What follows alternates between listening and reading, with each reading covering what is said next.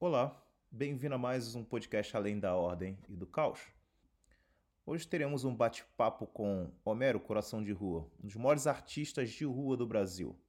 Falaremos sobre arte contemporânea, filosofia e empreendedorismo. Aproveitem o podcast.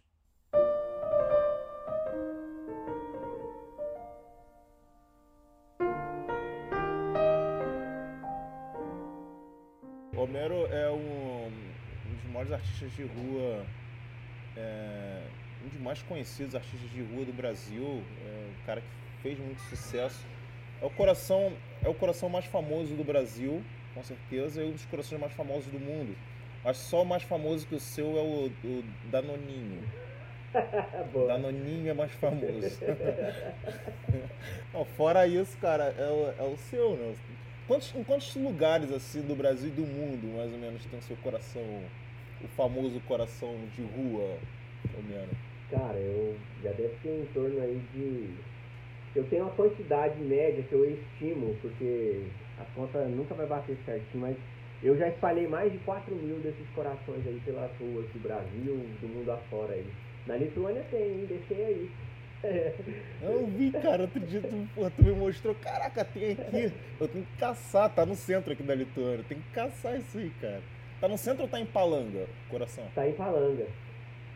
Tá em Palanga e tem no centro ah. também. No centro eu deixei adesivos. Escolhi adesivo nas cara, caixinhas de. Todo lugar do Em Nova York, com certeza tem, né? Você Sim. já foi em Nova York algumas vezes, né? Eu tive a oportunidade então, de morar lá e eu fui atrás disso, né? Da street art, fui atrás do berço do, da, da, revolução do grafite, de tudo isso que aconteceu. E eu, eu sou apaixonado por isso, né, Douglas? Eu sou um cara que se surpreendeu aí com, quando eu descobri o spray. Eu era uma criança e eu vi um spray, era uma tintinha automotiva. E aquilo me chamou muita atenção. E, de lá até hoje, é, eu acho que é uma das coisas que tem acompanhado mais próximo de mim é o spray. E a minha ferramenta de trabalho, a minha ferramenta de de espalhar esses corações aí, espalhar as minhas ideias. Eu acho que eu sempre faço até uma, uma, uma, uma metáfora que o meu spray é o meu fuzil. Né? E um soldado não anda nunca sem o seu fuzil, assim como eu também não ando sem o meu spray. É, mas desde moleque, cara, desde criancinha eu sou apaixonado por isso, por grafite. me fez até resgatar. É, eu vejo lá, você tem uma habilidade, uma habilidade uma grande habilidade assim, agilidade com spray, coloca fogo no spray. E eu, caraca, como é que esse cara faz isso? Mano? Também é, são muitos anos usando, fazendo esse tipo de arte, o grafite, que é um tipo de arte que eu gosto muito. Tem umas artes, por exemplo, no Rio de Janeiro, ali na, na, na, na Praça Mauá, uma arte com grafite ali, que é uma coisa impressionante. E, ô, ô Mero, como é que, ô, como é que surgiu essa, esse símbolo do coração? E por que você usou o símbolo do coração? Eu sempre fazia meus desenhos nas paredes das ruas, né? Nas marginais, aqui em Goiânia mesmo, que é a minha cidade natal, tem uma marginal, que é uma, uma pista, uma autopista, e, e a gente costuma sempre usar o, o meio dessa autopista para poder fazer esses grafites. Então eu sempre eu sempre comecei mesmo lá no underground, lá na, na base da cultura do, do, do, grafite, da arte de rua. Aquela coisa escondida, ilegal, né, marginalizada. E, e qual foi essa pergunta, né? Como surgiu o coração, lembrei. Como surgiu o coração. E, e, aí, desde sempre fazendo esse trampo de, de arte de rua, passei pela pichação, passei pelos bombs, depois comecei a fazer algumas produções mais elaboradas nas ruas também, pinturas, né, que é, a gente conhece é, aqui no Brasil como grafite, mas o grafite, a raiz dele mesmo, a expressão grafite é algo que você vai lá e se expressa e que é rápido e que é nas ruas, que é a público. Então, é, isso começou a construir em mim esse senso de, de street art, né, de arte de rua, de como poder me comunicar com as pessoas, é, através do, do que eu projeto, das minhas ideias, do meu trabalho, da minha expressão artística. E nesse meio todo, cara, há cinco anos me veio é, esse coração, sabe? Foi algo muito espontâneo, muito, eu juro assim que não foi algo planejado. foi simplesmente eu estava sempre fazendo fichação, né? Escrevendo coisas nas ruas, escrevendo minha, minha tag, meu nome, meu nome de, de, de rua. E numa dessas, cara, tinha uma reforma numa praça e com tudo aqueles tapumes e tudo mais, né? Para cobrir essa reforma dessa praça. E era uma praça com, com fluxo alto de carros aqui na minha cidade. E eu vi aquele tapume e falei, vou lá escrever meu nome, vou escrever alguma coisa ali para todos os carros paravam quase de frente dela, né, por causa do sinal. Então era um lugar que tinha muita exposição. Era um lugar que, os olhos das pessoas encontravam com facilidade. E eu fui para fazer meu, minha tag lá, meu nome, meu apelido. Só que alguma coisa me deu e falou assim, cara, sai do coração. E aí eu desenhei aquele coraçãozinho normal, tipo de emoticon, sabe? Vermelhinho assim, redondinho, fofinho. E na hora que eu fui colorir o coração, cobrir né, com a tinta para fazer a pintura dele, a madeira puxou a tinta e ela ficou bem clarinha. E eu falei, nossa, que saco esses madeirinhos. E aí eu falei, eu vou contornar até fechar. Porque quando eu contorno, o volume de tinta sai maior. E aí aquilo ali conseguia cobrir. Quando eu estava só no spray da pintura, não. Então eu fui fechando o coração, contornando para dentro. E aí ele me veio aquela coisa, né? Eu falei, vou repetir. E aí eu fiz logo um do mesmo lado, eu repeti. Só que um pouco mais consciente, né? Já não estava pintando, é, colorindo ele com contorno, eu estava realmente contornando conscientemente. E aí eu pulei o outro lado da rua e fiz outro, e depois outro, e depois outro, e a coisa não parou, e ela foi tomando uma forma, foi ganhando uma personalidade própria. Tem, tem, algum, tem algum sentido assim por trás, cara, depois, porque tem uma coisa assim muito solidária em você. Tem um discurso muito solidário muitas vezes. Né? Eu lembro uma vez lá no grupo do Mastermind, todo mundo falando em fazer um Mastermind em Israel, outro em Dubai e tal. E você chegou, a gente podia fazer um na África. E chegar lá e começar a ajudar as pessoas. Cara, eu. eu isso tem. Isso tem eu, eu conectei isso com, com o coração que você faz, obviamente. Sim. E tem, tem alguma coisa a ver, cara? Então, cara, eu sou um cara que foi criado por pais que se envolveram muito e que se envolvem até hoje no meio social, de trabalho social, de assistência social, né? Meu pai tem um projeto muito legal num bairro super pobre aqui de Goiânia. Minha mãe também sempre envolvida com voluntariado, tal do câncer. E desde criança, cara, o exemplo dos nossos pais é o que nos forja, né? O que, que nos molda a visão. E eu fui moldado em cima disso. Mesmo que eu, pessoalmente, não seja um cara é, tão, tão preocupado assim em desenvolver um projeto social conscientemente lá, ajudar as pessoas, arrecadar alimentos e, e, digamos assim, como é que se conhece hoje né, o trabalho de assistência? Mesmo assim, isso influenciou tanto em mim que acabou trans, transpassando para a marca que eu criei, para o estilo de trabalho que eu gosto. Então, você fala isso, mas para mim não é tão consciente que é um trabalho, é, é, assim, eu vejo isso como um, manifesto, sabe? Eu vejo o Coração de Rua como um símbolo de reconhecimento. Ele não tem muita coisa por trás. Ele não tem uma história bem, bem escrita por trás, ele não tem um motivo muito claro. Eu acho que esse, esse trabalho ele está se tornando assim tão legal cada vez mais, porque ele é feito pelas pessoas, sabe? É, não é eu trazendo uma ideia e falando, gente, vamos fazer igual, repliquem. Não, é, esse é o símbolo oficial do movimento mundial do amor. E é só isso. Todo o resto que é criado foram pessoas que foram entrando dentro do nosso time, dando ideias, foram amigos que compartilhavam, é, às vezes, uma referência e traziam uma ideia para a gente poder desenvolver. Então, eu, eu sou muito é, é, despretensioso com esse símbolo, sabe? Eu deixo que as pessoas mesmo criem. Igual agora, um cara criou, um amigo nosso criou os filtros do coração no Instagram. Cara, que coisa louca! Era uma coisa que eu, é super vontade de criar, sabe? Mas, poxa, você está fazendo tantas coisas, você às vezes não sabe nem por onde começar. E aí vem uma pessoa e cria e fala assim, Homero, olha só, olha que legal, o filtro do coração de rua. E, então, assim, é, é muito disso que o coração vem, vem se fazendo, né? Ele é uma proposta de ser um clube social. Então as pessoas se conectam através dessa arte. Você olha uma na parede na Lituânia, depois você olha lá no Rio de Janeiro, tem também, e aí você já vai criando esse senso de, de conexão, né? E outras pessoas começam a ver isso também, a, a compartilhar, faz, faz fotos e publicam.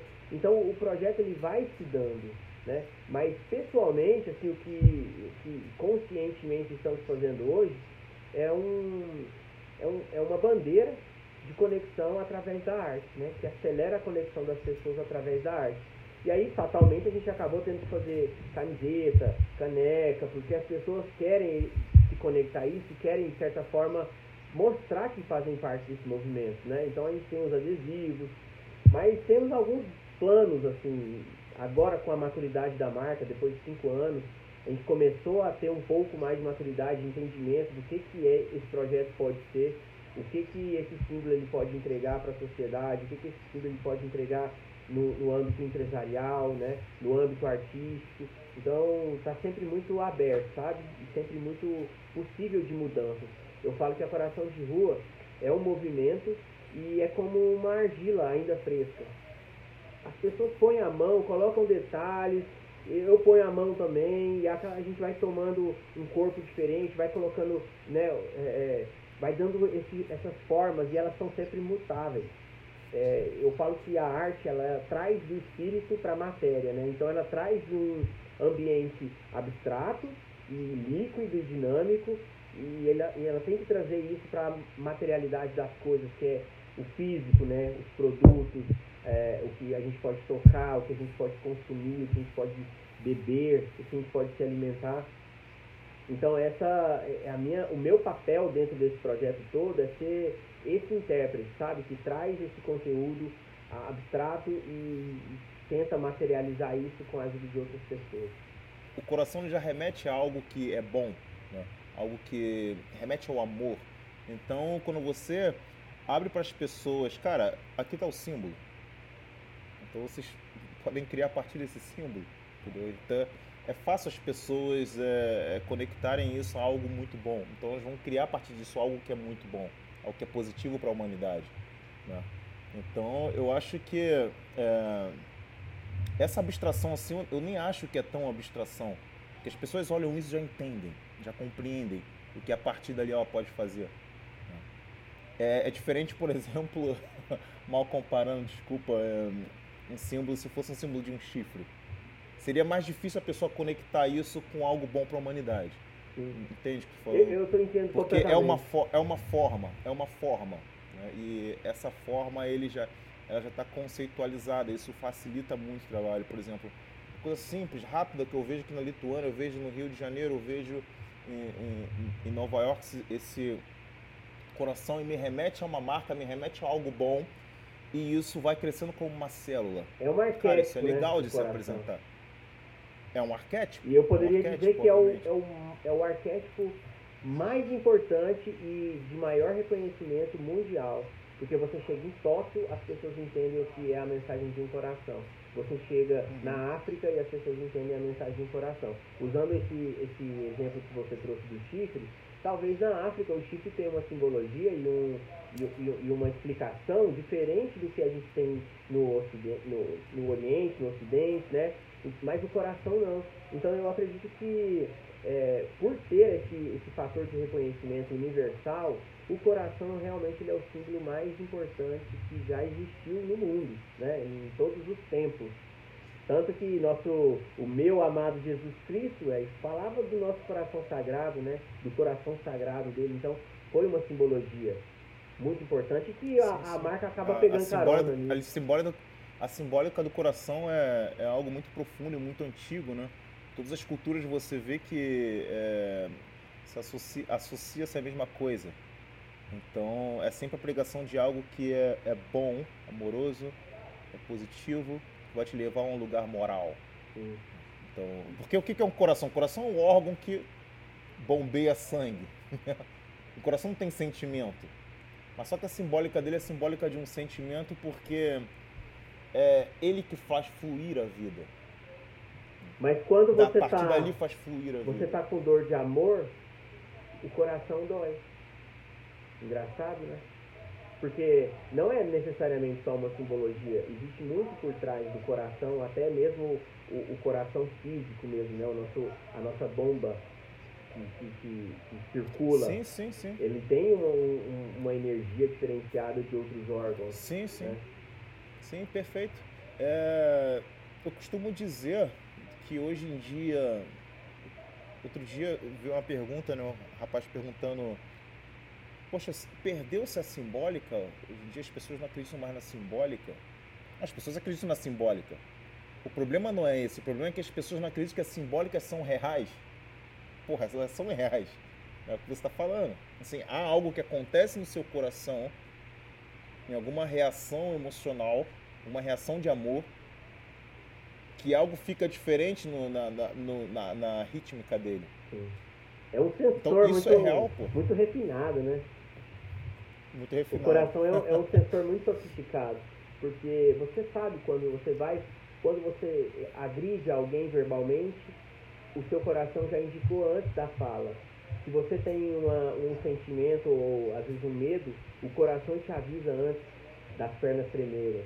Né? Se você tem é, é uma atitude, o coração ele fala. Eu falo que depois que eu comecei a, a, ficar consciente mesmo desse símbolo, e por fazer tantas vezes ele, já basicamente criou um tipo de memória visual que eu consigo fazer mesmo ele sendo um símbolo tão é, rebuscado, assim, complicado, escorrido, ele acaba tomando a mesma forma. Mas o coração, ele, ele diz muito pra gente. A gente não tem a capacidade é, hoje de ouvir porque a gente não está interessado tanto em se utilizar, em se sensibilizar, né? O mundo convida a gente a ir para um outro lado, convida a gente a endurecer-se, a fechar-se, a blindar-se, né? E, e o coração ele convida o oposto disso, ele convida você a se abrir. É aquela cena do dragão que abre a, a escama e, exibe o seu coração. Né? No mundo que a gente está hoje, a gente não é convidado a abrir para outras, pessoas, não é convidado a se relacionar de uma forma ultra profunda e, e se deixar-se vulnerável para os outros. Então eu acredito que a mensagem que o coração tem é uma mensagem de, de, de, de, amor mesmo, assim, na essência. É você se abrir, é você confiar, é você amar, independente do quão terrível e grosseiro e malvado é o mundo, sabe? E, e eu consegui virar essa chave, porque uma vez que você realmente entende e passa a viver é, abrindo o seu próprio coração e confiando e se sensibilizando, você começa a escutar a voz dele mais fácil. Não, pô, é perfeito, cara. É... E, e, o que você falou aí é interessante porque as pessoas têm, têm um, um olhar negativo do mundo, principalmente é, a arte e a filosofia depois da Segunda Guerra Mundial, principalmente a filosofia, né? a arte com expressionismo, né? Aquela, aquilo que, que, que, retratava, que retratava o horror humano, né? É, através da pintura, através da escultura. E a filosofia de Sartre, Camus, que dizia que o, o ser humano é um trágico enigma. É uma coisa trágica que vê o mundo acidentalmente e que tá, faz coisas boas, mas também faz coisas terríveis. E aquilo ali meio que fica numa numa tensão que a gente não pode compreender. Então, o ser humano é uma tragédia total. Né? Então, você tem aquele. Isso, isso cai no mundo do niilismo total, niilismo nietzschiano total, que é, a verdade não existe, a verdade ela está fragmentada e cada um tem a sua, no seu subjetivo. E se cada um tem no seu subjetivo, então qualquer coisa é verdade. Ou seja, o que ele está falando é que qualquer coisa é bom, qualquer coisa é amor, qualquer coisa é qualquer coisa. Entendeu? E acaba, acaba que se você é, resume a verdade a qualquer coisa ou subjetiva a verdade para qualquer um, você está dizendo que a verdade na, é, na realidade não existe. Não existe. E se a verdade não existe, o amor, a bondade, também não existe, porque você não tem parâmetro nenhum para isso. A bondade não é aquilo que qualquer coisa que você faça é, é, seja bom, bom. Não é isso.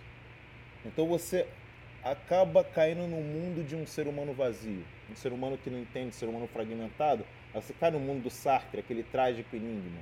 Então, quando a gente cai nesse mundo, a gente acaba é, não compreendendo mesmo as coisas boas que tem no mundo. Então, a gente remete aqueles poemas de Carlos Drummond de Andrade, onde ele enxerga a pedra, ele enxerga a pedra, onde ele tropeça, onde dói o pé dele, mas se ele olhasse um pouco para cima, ele poderia ver as aves voando, poderia ver as folhas lindas nas árvores, as, flores, poderia ver o céu azul.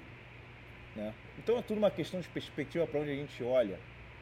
Então isso, isso é que é interessante, cara. Quando a gente vê um símbolo que ajuda a gente a lembrar que existe algo bom realmente, eu vejo um coração numa parede. Tá, eu lembro, cara, isso é amor. Mas eu tenho coração, pô. E engraçado, eu, eu né, lembrando que eu tenho coração. É engraçado porque você fala da verdade e, na minha opinião, eu, eu corroboro com você que a verdade é a minha versão de como eu registro a realidade, de como eu registro e interpreto a realidade. Porque a realidade é, é o que é, né? E a verdade é o que a gente acha que é. Então é, é de fato, velho, a gente cair num território de, de, de, de uma percepção singular da verdade. Cada um tem uma percepção singular. Mas aí a gente entra também no, na ideia do coração, é que essa é uma verdade mundial. Não tem como você olhar essa realidade do amor e você interpretar que seja algo outra coisa. É o que é, é o amor, né? É, é, é, bem, é, bem, é bem profunda essa questão e ao mesmo tempo é super simples, né? Como tudo, no micro e no macro, né? As pontas se encostam. Engraçado que o coração é a parte do nosso cerne. E olha que louco, cara. Tipo, louco, não né? é de fora a coisa. Ela, o lembrete vem de dentro, né? Vem de, do mais de dentro que existe dentro de nós. Então é, é, eu me sinto assim eu me sinto muito privilegiado, cara, de poder trabalhar com esse símbolo, sabe? E eu, e eu assim, pessoalmente, eu acredito que ele, se, ele vai se revelar pra gente ainda de uma forma ainda jamais imaginada, sabe? Eu hoje acredito que o coração, ele é a bandeira mundial. É a bandeira que conecta a todo mundo, né? Se a gente puder lutar em favor de uma bandeira, essa bandeira vai ter um coração nela. Então, eu, eu, eu entendo essa marca hoje também como algo muito importante, mas eu sou uma criança brincando com uma ferramenta nuclear, basicamente. E quando. É, porque é muito poder, né? O amor ele é muito poderoso. Você evocar a energia do amor é muito poderoso. E as pessoas geram energia nesse projeto, nesse símbolo. Elas olham na rua e projetam coisas ali, imprimem emoções, é imprimem energia. E isso vai, vai tomando proporções incríveis. E eu acredito que essa bomba do amor podia explodir mesmo e explodir o mundo inteiro, velho. Fazer todo mundo passar é isso, por essa é nuvem. Isso,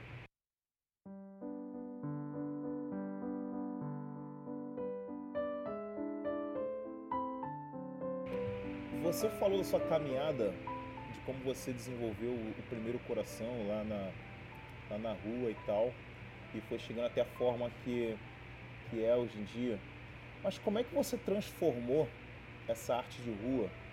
Você falou que pichava e tal, fazia grafite e tal. Como é que você transformou isso numa marca de sucesso, cara? Como é que foi esse, esse essa fronteira? Onde foi isso? Cara, eu, eu, eu, não, na, eu não foi muito consciente as coisas, como eu te disse, sabe? Eu sempre valorizei demais. Eu valorizei isso, como, como eu tô te falando, eu acho que é algo muito foda que vai ainda revelar para o mundo inteiro e partindo pro, pelo Brasil um, um, uma nova visão, um, um novo approach, uma nova forma de conexão e que eu ainda desconheço o que é. Mas eu valorizei desde sempre isso. Desde que surgiu essa, esse símbolo ali, eu simplesmente repliquei, porque algo me dizia para replicar. Cada vez que eu replicava, meu coração pulsava mais. Então, eu acho que foi isso o segredo da coisa, sabe? Foi simplesmente ser a verdade daquilo. Hoje a gente tem muitas referências, hoje a gente acompanha muitas pessoas, a gente lê muitas coisas e essas coisas acabam é, nos ajudando, mas de uma forma entorpecida, sabe? A gente perde um pouco a verdade interna da gente, do nosso próprio coração, daquilo que toca o nosso coração e, e que sem explicação e sem às vezes uma coerência, sem um sentido, você acaba sentindo que aquilo é o que você tem que fazer. Essa música do nosso coração, as pessoas abaixaram o volume dela. Porque o, o volume externo está tão gigante que tiraram as pessoas do seu próprio eixo, do seu próprio, é, do seu próprio GPS. O coração ele é um GPS, tá?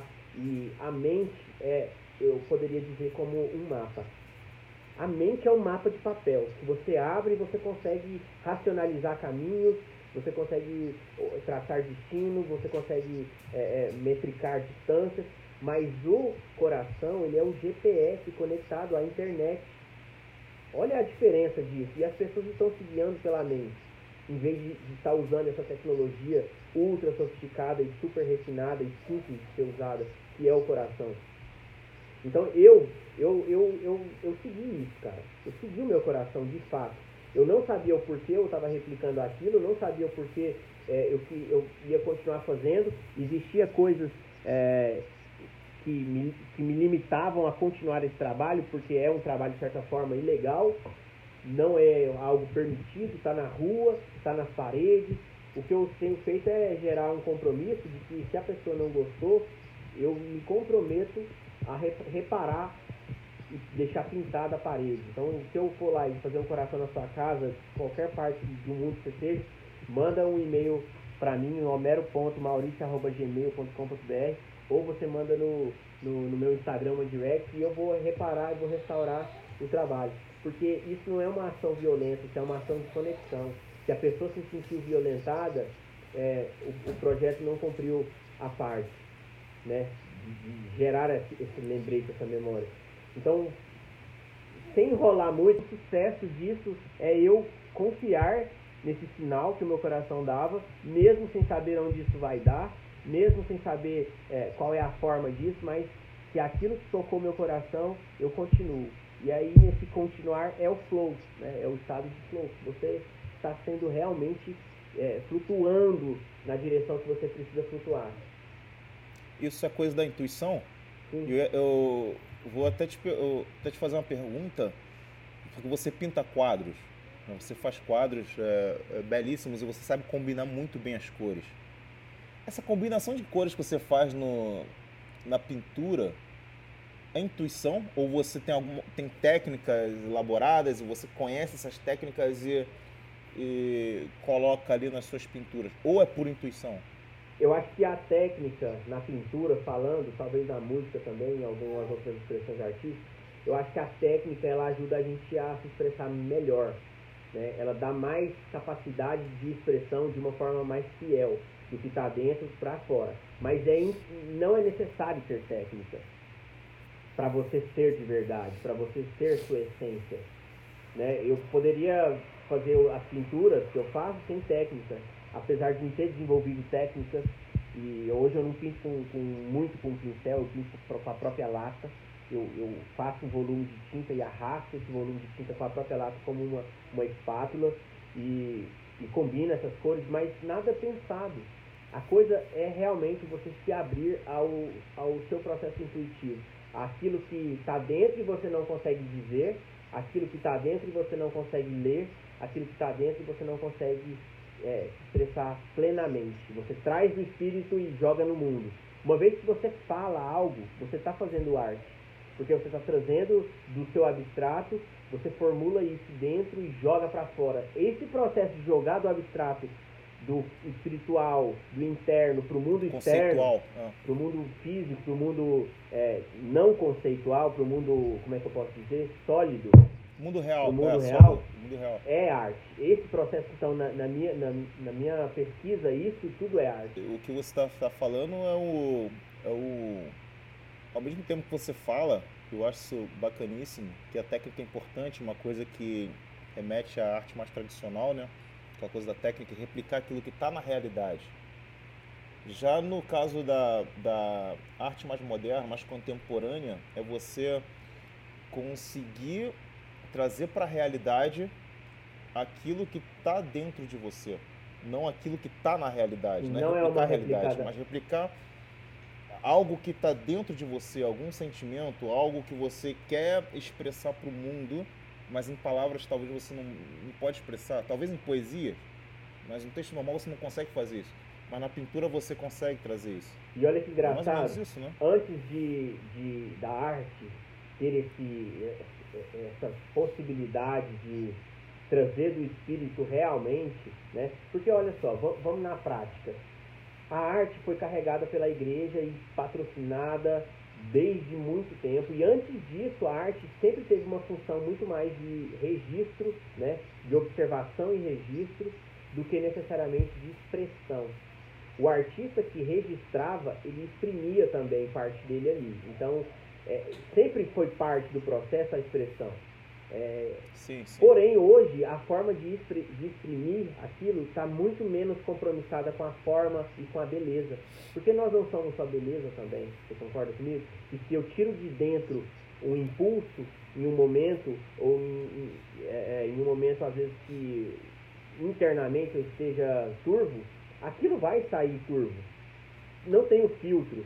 Então, esse lance da, da arte clássica e da arte contemporânea é, é algo que gera tanta polêmica, porque a, a galera das academias e da arte clássica olha o trabalho hoje de algum artista que às vezes replica um cartoon, que às vezes faz uma colagem, que às vezes faz um, joga uma tinta na tela de uma forma diferente. É, eles não conseguem valorizar muitos deles, porque tem uma galera também com a cabeça muito mais é, aberta a entender esses fenômenos né, da, da arte contemporânea. Então, traz pra gente que a arte é algo possível a todos. Que você pode exprimir o que você tem e não precisa estar aliado à forma, não precisa estar aliado à beleza, né? Eu gosto muito da liberdade que a arte contemporânea me dá, de poder tirar de mim de uma forma assim, ah, como se fosse simplesmente sai, né? E o abstrato ele, ele oferece essa possibilidade da gente poder se exprimir sem precisar de se explicar. E a outra pessoa também de poder é, consumir aquilo sem necessariamente uma, uma explicação. Ela pode, com o acervo que ela tem, no momento de vida que ela está, com o nível intelectual, moral que ela esteja, ela vai conseguir consumir aquilo. Que aquilo vai entrar nela necessariamente. Isso é o fenômeno da arte contemporânea que eu acredito hoje. Mas eu sou um apaixonado também pela técnica, pela classe, pelas escolas clássicas, né, que entendiam a luz como outro tipo de, de percepção. Mas é, é o movimento que o mundo dá, né, velho? Então eu tô. Eu não estou em um lado pendente. Eu estou caminhando de acordo com, com que o mundo vai se posicionando e se expressando. A única. A única crítica que eu tenho à, à arte contemporânea é quando ela se reduz somente à propaganda. Propaganda, no sentido da palavra em inglês, né? Uhum. Propaganda mesmo, assim, só em expor alguma ideologia está comprometido somente nisso e não tem a mínima contemplação. Por exemplo, eu vejo o seu quadro, você há algo de contemplação ali, você para e olha, cara, há algo de belo ali, porra. Há um trabalho bacana. E você de cara olha que aquilo ali foi intuitivo. Eu vejo, eu vejo isso pelo menos. Aquilo foi intuitivo. Ele Porque não dá para ser um projeto. Aí é falando agora, um ele fez isso do coração dele. É. Não dá para fazer um projeto da pintura. Por exemplo, se eu fosse desenhar uma paisagem, é possível eu projetar essa paisagem. Eu, eu inclusive, não necessariamente desenhar na tela, mas eu posso projetar ela na minha mente e transmitindo isso para a tela, né? Digamos, seguindo um pré-planejamento. Na, no, na pintura abstrata, o que vem de vontade da mão expressar um centímetro a mais para cá ou para lá, ou encher e carregar o pincel de, de, de mais ou menos tinta e a velocidade do gesto, da pintura que eu faço ali, isso é impossível ser planejado. Então eu acho que dá mais fidelidade ao que está dentro, né? Por isso tem É um jazz, né? É, é um groove total, velho. É um jazz, é, é um improviso ali, você improvisa e dá tudo certo no final. É. Você pode ver, por exemplo, no jazz não é, eles não fazem qualquer coisa. Eles improvisam, mas dentro de uma linha rítmica, rítmica melódica e até mesmo harmônica, eh, extremamente complexa, mas você tá, tem um sentido no jazz, tem um sentido que a gente consegue compreender. Por isso que é tão, é tão admirável. Né? E acho que na, é, no tipo de pintura contemporânea ao qual você faz parte, é, eu vejo isso também. Agora, o que eu falo, por exemplo, tenho. Eu esqueci o nome do artista, perdoa aí, pessoal. Mas é, é que reduz tudo a uma propaganda política, por exemplo. Ele quer dizer algo ali. A Tracy com a cama desarrumada. Ou aquele que colocou uma um esterco dentro de uma lata. Eu esqueci o nome dele, cara. E guardou. Ele quis passar uma mensagem ali. Só que tá, uma, uma pura mensagem, na minha, opini na minha opinião, na minha pobre opinião, uma pura mensagem não é arte, é uma mensagem. Eu discordo porque a arte, cara, ela não, não tem como se criticar a arte. Quer dizer, é o que as pessoas fazem aí. Mas é, é... a gente está falando disso agora, entendeu? Isso aconteceu do outro lado do mundo. Então provocou, misturou, gerou reflexão, registrou um momento, é arte, cara.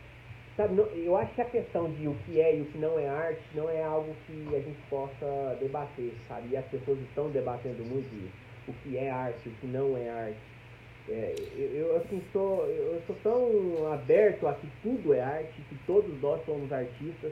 E, na verdade, é a mensagem que eu repito, né? Que nós somos artistas, somos criadores. Eu não sou artista, hein? Você eu sou um é artista, artista, de bosta. Não, não, não. Sabe por quê? É, então tá. Bosta de Foi ótimo. Me dá uma tela para você ver o que, eu vou fazer com a tela. Tá bom, então você vai me vou dizer acabar. se você não é um artista ou se você é um artista, tá? Você abre os seus olhos pela manhã, você nota que está respirando, você decide levantar da cama, você escolheu levantar da cama. Você escolhe tomar banho ou não. Você escolhe no café da manhã se você vai comer ovo ou se você vai tomar leite. Se você vai comer bolacha ou se você vai comer fruta. Então você novamente está criando. Você, antes de tudo isso, você criou o design da sua cozinha, qual material você usou na sua bancada, qual a estampa que está no seu forro. E aí passa um pouco, você vai e continua escolhendo. E você decide ir no shopping, você quer tomar um sorvete, você quer se divertir um pouco, assistir um filme. Você continua criando a sua realidade do seu dia. Então, quem não é um artista? Não existe pessoas que não criam a sua realidade. As pessoas estão criando as suas realidades 24 horas por dia, baseado nas suas escolhas, baseado nas suas emoções, baseado nas suas racionalidades. Isso é arte. Esse próximo, nós somos arte. Por isso que é, às vezes eu falo que tudo é arte, que nós todos somos artistas, somos todos criadores. É porque de fato é, velho. Mas eu, isso soa para mim como superficial, entendeu? Que arte é só para alguns então, não é sobre você pegar uma tinta e fazer alguma coisa num quadro. Cara, é sobre você escolher exatamente tudo que está na sua em volta. As pessoas que você se relaciona, você escolhe também. Os lugares que você vai, você escolhe. Os pensamentos que você tem, você escolhe. Entende? Então somos artistas, somos criadores. Agora, o nível que você se expressa artisticamente falando na pintura, no desenho, na música, Aí é outro 500, entendeu? É uma forma de manifestar também. Mas tem coisas que você vai fazer que eu, sendo o melhor pintor abstrato de spray de Goiânia e do Brasil, como você falou aí, é, eu não vou fazer com a mesma maestria que você. Então eu, eu, eu repito essa mensagem, somos todos artistas, e quem não se enxerga como artista, cara, está perdendo muito coisa, está perdendo muito mesmo. Agora, é, você acha que a beleza tem algum papel para o ser humano? Tem um papel no mundo? Sim, com certeza. A beleza é o, é o padrão, né? A, o padrão é a beleza. Só que na nossa dimensão atual, de evolução e tudo mais, a gente reconhece o que é o feio. Mas a beleza é o padrão. A gente só reconhece o que é feio porque nós não somos incompletude belos. Nós carregamos e enchemos o nosso vaso de coisas ruins. E aí, ao passo que a gente vai tirando as coisas ruins, o padrão vai se revelando, que é a beleza. O amor é beleza. O amor é abundância. Né? A, bele a própria beleza é abundância. A natureza, em, em, sua, em seu estado pleno, ela é beleza. Então, é, é, engraçado a gente falar disso porque a gente só consegue não ver beleza porque nós não somos integralmente belos. Nós temos muito a se corrigir, nós temos muito a se aprimorar, nós temos muito a, a, a tirar, porque somos vazios, devemos ser vazios. Porque somos vasos, né? Embaixo de uma cachoeira abundante, que é o amor. Então você vai lá e enche seu vaso, e aí ou você mantém isso dentro desse vaso sempre, até que essa água que você abundantemente encheu lá embaixo da cachoeira lodo, ou você joga para as pessoas e volta e enche de novo, joga para as pessoas e é infinito. Então, a questão do belo, cara, o mundo ele está nas suas proporções áuricas, né? Você, você consegue encontrar dentro da, da, da, casca de uma concha, você consegue encontrar dentro da construção da, da, de, uma, de uma árvore, da madeira de uma árvore, você consegue encontrar um padrão de belo, de, de proporção de ouro, velho, em tudo que está na natureza. Mas nós ainda somos muito feios, velho. A gente decidiu ser feio. Porque a gente carrega isso e a gente continuamente não quer se soltar e desprender do que não é belo.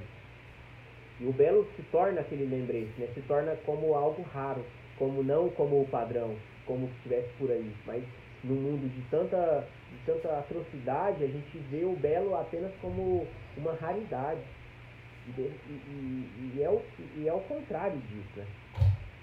O amor é belo. É ao contrário disso. O... É, é aquela questão da perspectiva, né? A gente as pessoas têm olhado muito somente o lado feio do, do, do mundo, das pessoas, da, da natureza, e não tem. Não, não olha para o lado e não vê outra perspectiva, né? só olha para o chão e vê as pedras. Né? É aquele niilismo louco de, de, de, de Nietzsche que enlouquece muita gente, enlouquece, enlouquece a juventude e fica preso nisso. Isso é, acaba criando tristezas, ansiedades, entendeu? Não, não encontra um paradigma, algo que possa consolar. E eu acho que a beleza é, de certa forma, algum tipo de consolo. Né? Quando você contempla algo que é belo, aquilo lá te consola, te, te instala no mundo, te instala na realidade, algo que vem para você, algo que é, foi criado por, por uma, uma beleza extrema. Eu acho que o padrão máximo de beleza a gente pode chamar que é o, que é o Deus, né? Para quem acredita em Deus, quem não acredita pode chamar de outra coisa, universo, não sei. Mas para mim, o absoluto, Deus, aquilo ali é o padrão da beleza. Então, então é isso, cara. Eu acho que a, beleza dá um pouco de alegria pra gente. Você acha que o nosso vaso ele pode se encher com a beleza?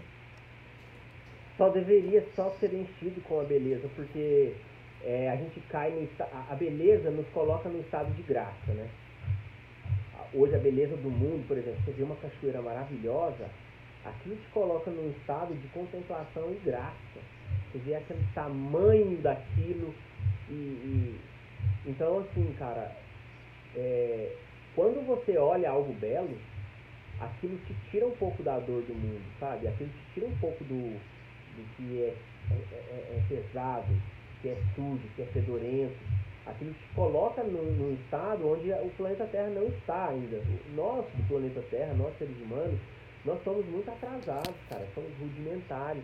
Somos seres em uma construção ainda nos primeiros passos, sabe? Então, quando a gente bebe e toca nisso, é muito recompensador. E o caminho sempre é esse, né? É estar no estado de graça. Porque se a gente acorda normalmente não agradece por respirar, por abrir os olhos, por enxergar, por ter um corpo, por sentir o cheiro o som das coisas, escutar as pessoas, cara, só isso já é um estado de graça, sabe? Aí a gente ocultou tanto o estado de graça que quando a arte vem e te traz uma reflexão e te coloca num estado de graça de novo, aquilo é recompensador, aquilo é bom. Então eu acho que a gente deve buscar mais esse estado da arte, sabe? O estado da graça, porque eu vejo arte dessa forma eu não vejo a arte de uma forma é, é, simplista de que é uma pintura num quadro, que é uma música construída, que é uma poesia escrita. Isso, é, isso tudo é arte. Mas é, arte é viver, velho. Arte é agradecer. Arte é estar consciente da nossa pequenez e ao mesmo tempo da nossa magnitude. É assim que eu entendo arte. É assim que me, me fala, Homero, o que é arte para você? Arte para mim é isso, sabe? É estar em estado de graça é conseguir estar em estado de graça. Porque o mundo ele te convida demais a estar em estado de reclamação, de perturbação, de dor, sofrimento. Então, estar no estado da arte é estar agradecendo diariamente a todo instante por, por quem é, independente de como você é, qual corpo você tem, qual o seu nível intelectual, social, econômico, cultural. Cor da pele. Sim. É importante dizer isso. Totalmente. Hoje em dia, pô.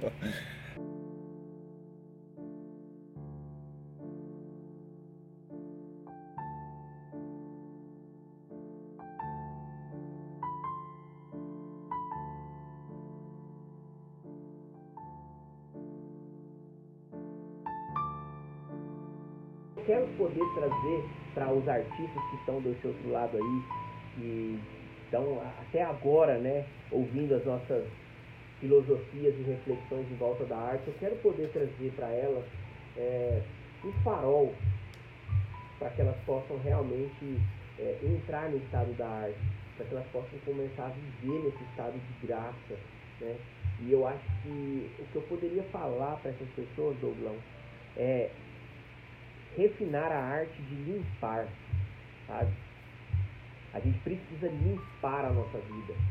A gente precisa limpar o nosso corpo. É, essa prática da limpeza é, é muito bom, cara. Isso, cara, dá uma, isso dá uma, uma sobriedade, uma clareza tão legal, porque a gente muitas vezes fica buscando o que a gente quer, né?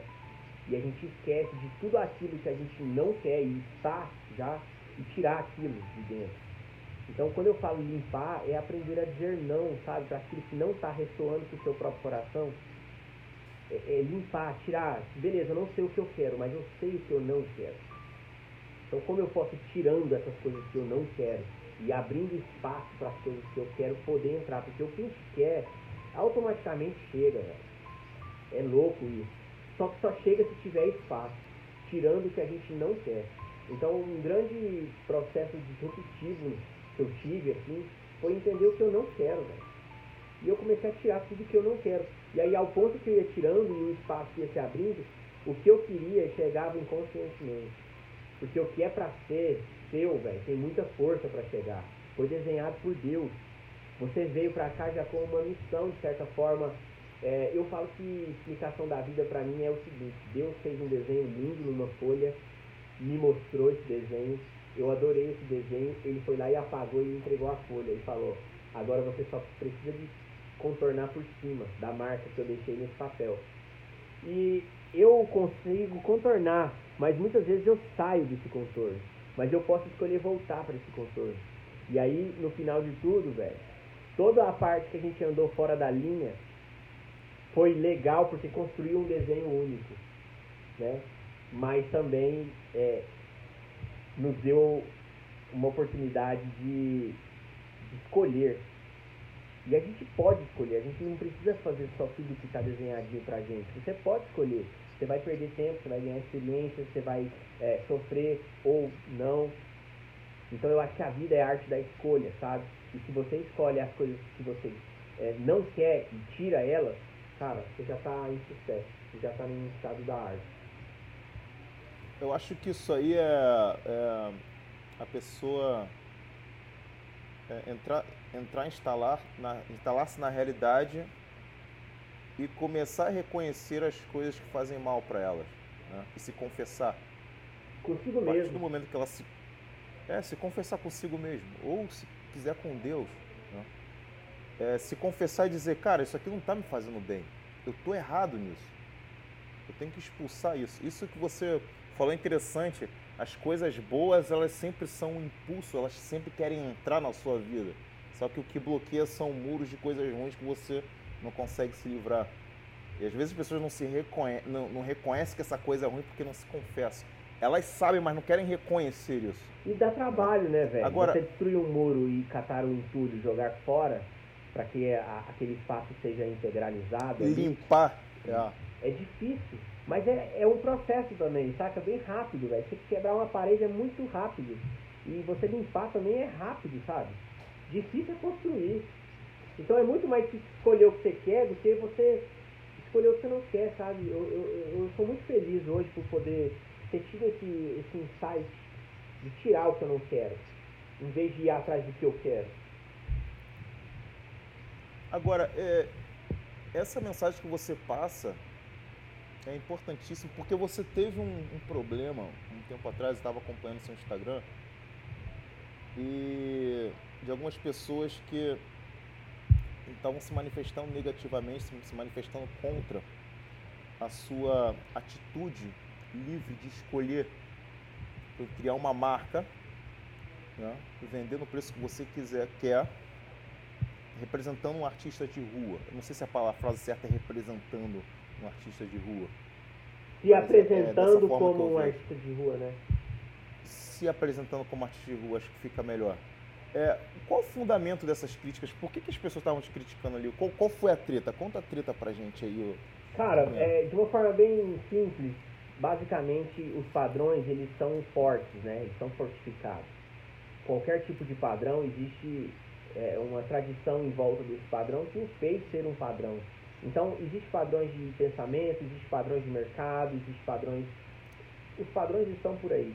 Quando você decide Sim. romper com esses padrões ou usar é, outras formas, o padrão ele reclama seu lugar. Então, hoje, quando você fala em vender arte de rua, é estranho, porque quebra um padrão. Porque a arte de rua é pública, é grátis. Né? A arte de rua ela não pode ser cobrada, ela tem que estar lá de forma gratuita. E aí, quando você corrompe esse padrão de cobrar por algo que padronizadamente é, tem que ser não valorizado, e principalmente a gente falando no Brasil, né, que ainda é menos valorizado ainda, é, isso gera uma repulsa em quem não cobra. Então eu decidi criar um trabalho e estabelecer um valor para ele que faz sentido para mim, que eu acredito que vale. E poxa, é a única coisa que eu posso fazer nesse mundo e que não vai ter uma comparação. É a arte que eu faço. Não vai ter outra pessoa que vai fazer igual.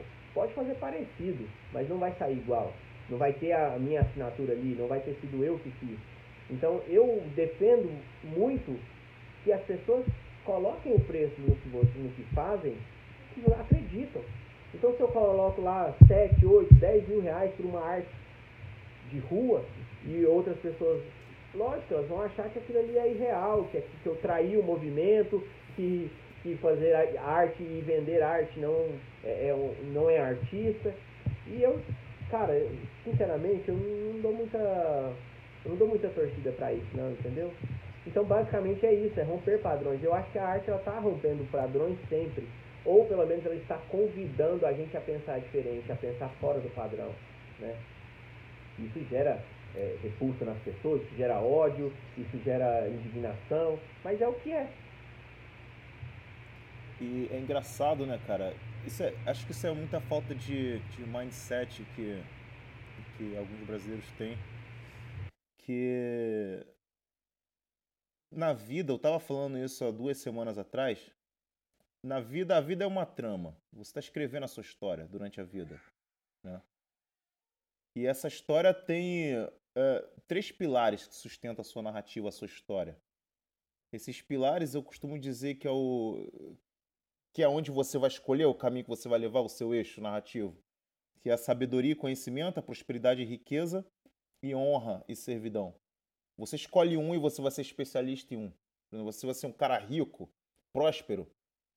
Ah, não, é, não é o dinheiro, mas é em elevar a prosperidade sua e, consequentemente, do mundo. O conhecimento é elevar a intelectualidade do mundo. E a honra é você servir as pessoas, salvar pessoas. Né? Só que um sempre se conecta com o outro, sempre, necessariamente. Se você quer conhecimento e sabedoria, você precisa de dinheiro para poder buscar esse conhecimento e sabedoria, comprar livros, fazer cursos, imersões. Você precisa disso. Se você quiser ser próspero e próspero e rico, você precisa de sabedoria e conhecimento. Você precisa servir também, aprender a servir. Né? Você precisa ajudar as pessoas. E para você servir, você também precisa de dinheiro. E como é que você vai servir sem dinheiro, sem nada? Não tem como. É melhor você servir se você tem dinheiro. Né? E é melhor você servir se você tem conhecimento. Você pode servir com o seu conhecimento também. Então essas pessoas, essas coisas se entrelaçam. E só se pode buscar isso com liberdade. Então, se você é um artista, tem um conhecimento, tem uma sabedoria, tem uma habilidade, né? você serve fazendo seus corações. Isso, isso é um tipo de serviço que é muito maior do que a gente imagina, pode estar salvando muita gente. Eu falo isso sério. Um símbolo salva muita gente. Então, se você coloca é, preço em algo que você faz, é porque, primeiro, você valoriza aquilo que você faz e você tem consciência de que se aquilo gera um dinheiro para você, gera riqueza para você, você está gerando prosperidade para o mundo. O dinheiro então, é a validação, é uma, coisa... né?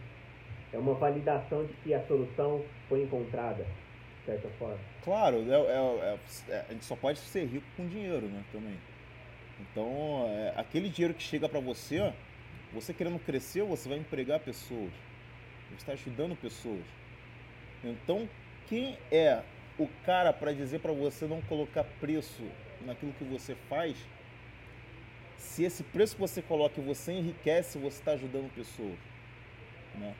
É curioso, acho que a falta de mentalidade de, de, de uma pessoa criticar alguém que está ganhando dinheiro, seja lá com o que for, com coisa boa, seja lá com o que for, não, tu vai ganhar dinheiro com coisa ruim, senão você está tá atrapalhando o processo As pessoas querem ser boa. prósperas, mas elas atacam quem é próspero. É muito engraçado. É incrível isso, isso né? É incrível isso.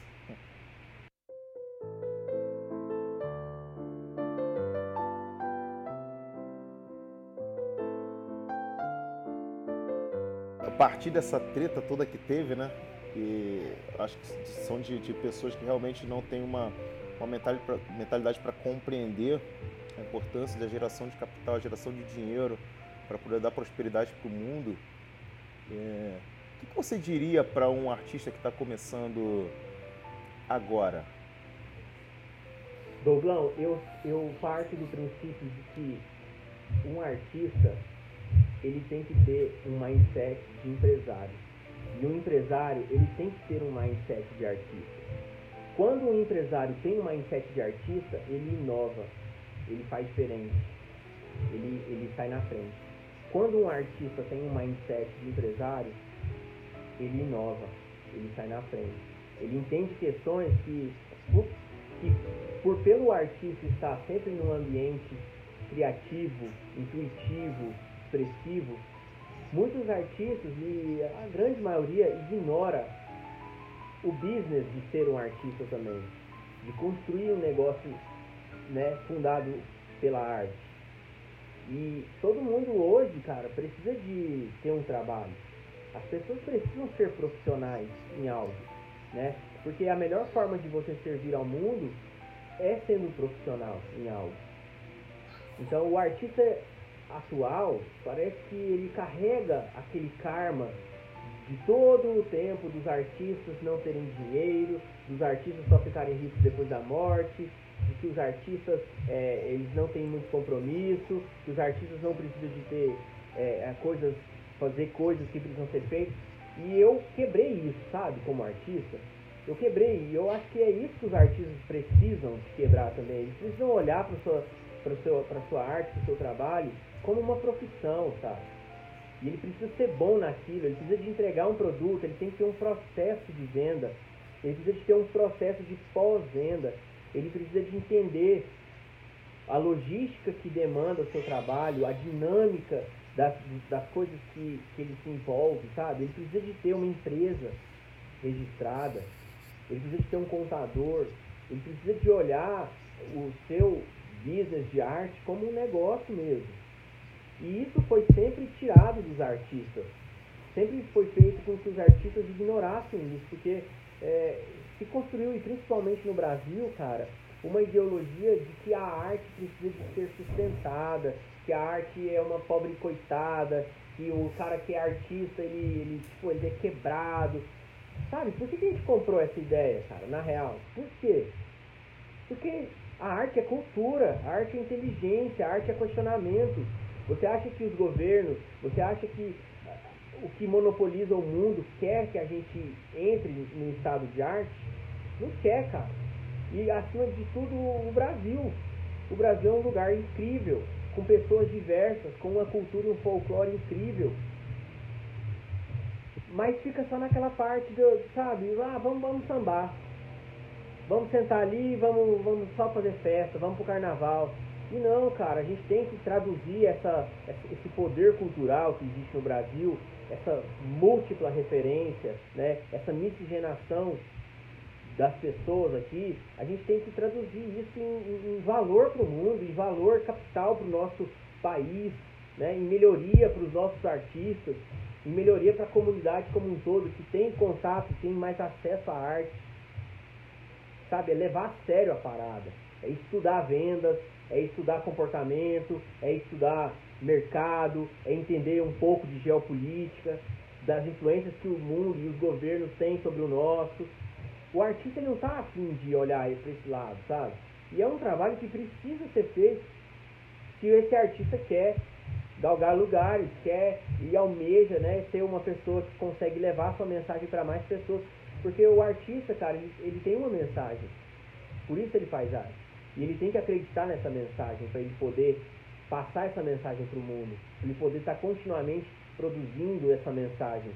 É, se eu não me engano, foi Abraham Lincoln que falou que a capacidade maior de, de um criador é repetir a sua mensagem de um comunicador é repetir a sua mensagem, de um artista é repetir a sua mensagem, porque é o que é, é o que a pessoa é. E se você é e acredita e você repete isso e você expressa isso, você está sendo artista. Só que não basta só fazer isso porque não vai ter tração e não vai ter musculatura para que essa mensagem ganhe amplitude. Você precisa aplicar o que as empresas aplicam. Você precisa usar os métodos que os vendedores usam. Você precisa de empreender como os empreendedores empreendem, com processos, com esteira, com produtos, com método, com gestão. E os artistas não querem fazer isso, porque dá trabalho, porque custa caro investir em si mesmo. É difícil ler e interpretar, sabe? É um trabalho que não estou disposto a fazer. Então, quem faz, sai na frente, não tem jeito. E foi o que eu fiz. Eu não ignorei essas questões. É, isso que você falou de tratar a, a arte como um, um, processo de empresa também, isso é algo que dá muita maturidade ao artista. A maturidade na personalidade dele. Até na obra dele. É, até na obra dele, entendeu? Queria uma, uma certa responsabilidade com tudo aquilo que ele faz. Então eu digo assim, reduzir tudo a alguém que tem que te sustentar. Então, é, delegar para o outro que a gente precisa fazer. Delegar para o outro. É, é, esse é o mindset, entendeu? As pessoas querem delegar para o outro. Não é para o outro, cara. Pega a responsabilidade faça. Homero, muito obrigado, cara. Que bacana, que bate-papo bacana. Galera, rede social, acho que vocês, todos meus ouvintes, já conhecem o Homero com certeza. Mas para quem não conhece, Homero Arte, Homero Coração de Rua é o Instagram dele. Homero.art. Porque vale muito a pena. Homero.art? É, Homero com H. Por que, que tá lá Homero Coração de Rua? Não, tá não, tá no título só. Mas o. Ah, tá no o, título. O, o, é que eu confundo o título com, com o endereço do perfil. Então, arroba Homero.art. Beleza. É Cara, isso. e, e eu deixo meu agradecimento aqui demais também, Douglas, por, por a gente poder em tempos tão delicados, poder falar de uma forma aprofundada, né? de uma forma reflexiva, filosófica. Eu acho que é, não é à toa que a filosofia construiu os tempos, né? porque ela é importante e ela, a, gente tem que, a gente tem que viajar para dentro da gente. A gente tem que conhecer como está operando nossa cabeça, nossos pensamentos, nossas ações. Né? Quando a gente se permite a estar nesse estado reflexivo, questionatório e, e, e, isso, isso eleva, isso faz a gente evoluir mesmo, faz a gente ser mais curioso, faz a gente buscar mais conhecimento, faz a gente ser mais expressivo e tomar decisões com, mais claras, né? Eu, eu quero agradecer também a todo mundo que está ouvindo daí do outro lado e me perdoa se eu não sei ainda transmitir o que eu sinto de uma forma bem clara. Espero que a gente possa ter é, trazido algumas reflexões aí para a mesa. E quero convidar você, cara, que é um empresário, a pensar como um artista. E você, um artista, a pensar como um empresário. Porque quando a gente tiver artistas que pensam como empresários, empresários que pensam como artistas, com certeza a gente vai ter um mundo muito mais legal, com soluções bem mais legais, com muito menos preconceito, menos crítica, né, muito, menos violência, com mais respeito, com mais amor, com mais harmonia, fraternidade. É só o que eu tenho a desejar aí. E vem com a gente, Coração de Rua, conecta lá, como o Douglas falou. Tem o Instagram, arroba Coração de Rua, e tem o meu Instagram pessoal, homero.art. E vou estar esperando vocês todos, me chamando no inbox lá, fala, assistiu o podcast. E vou mandar um áudio agradecendo para você aí que está aqui com a gente. Tamo junto. E cara, só, só para terminar, terminar, o que está rolando hoje aí de novidade no, na sua arte, na sua empresa, na sua marca aí? Cara, hoje a Coração de Rua ela tem uma, alguns produtos, né, que a gente chama dos produtos oficiais da Coração de Rua, que são camiseta, boné, caneca. São, são produtos bem básicos, bem minimalistas, mas com muita qualidade também, que levam o símbolo simplesmente. E as pessoas que gostam e querem espalhar esse projeto também, através da roupa que veste, da caneca que bebe, do boné que usa, do chaveiro, dos adesivos. É uma... O Érico Rocha estava tomando café na sua xícara. Ah, o Érico é. símbolo do coração. Gente fina demais. Conheci ele há muitos anos atrás aí, um cara de um coração também incrível. Um grande abraço aí. E a, além da marca, né, da Love Store, que é a nossa loja com esses produtos oficiais, a gente tem feito algumas colaborações com outras marcas também lançando produtos, né? Como foi o, o último, a última colaboração que a gente fez das joias do coração, que são bracelete, anel, brinco, coisas bem legais para as mulheres. Né? Eu vi, muito bacana. E para homens também, tem escapulário e tal. E na Coração de Rua mesmo, além da marca, a gente está desenvolvendo essas, esses programas de mentoria para novos artistas, né? E, então, alguns artistas que querem entender um pouco mais de como eu faço meu jogo aqui, eu faço esses programas de mentorias. É, nesse momento está fechado, mas é, eu gosto muito desse processo, desse acompanhamento, sabe, de poder trazer esse, esse pensamento mais de negócio para os artistas e muitos empreendedores também que, que, querem olhar a vida e os seus business de uma forma mais artística, é, levando esses conceitos mais artísticos para soluções que cada um propõe, né? Eu também, essa mentoria funciona também unilateralmente. E basicamente é isso, cara. Eu não vou, eu não vou soltar o que, que eu estou fazendo agora como último projeto, porque, mas eu posso dizer que é um livro e ele vai ficar muito irado. Chama o ah, Código ah, da Arte. Beleza. Que beleza, que beleza. Eu já estou ansioso para comprar essa parada aí, cara. Vai ser um livro de arte que não tem um outro igual escrito, cara.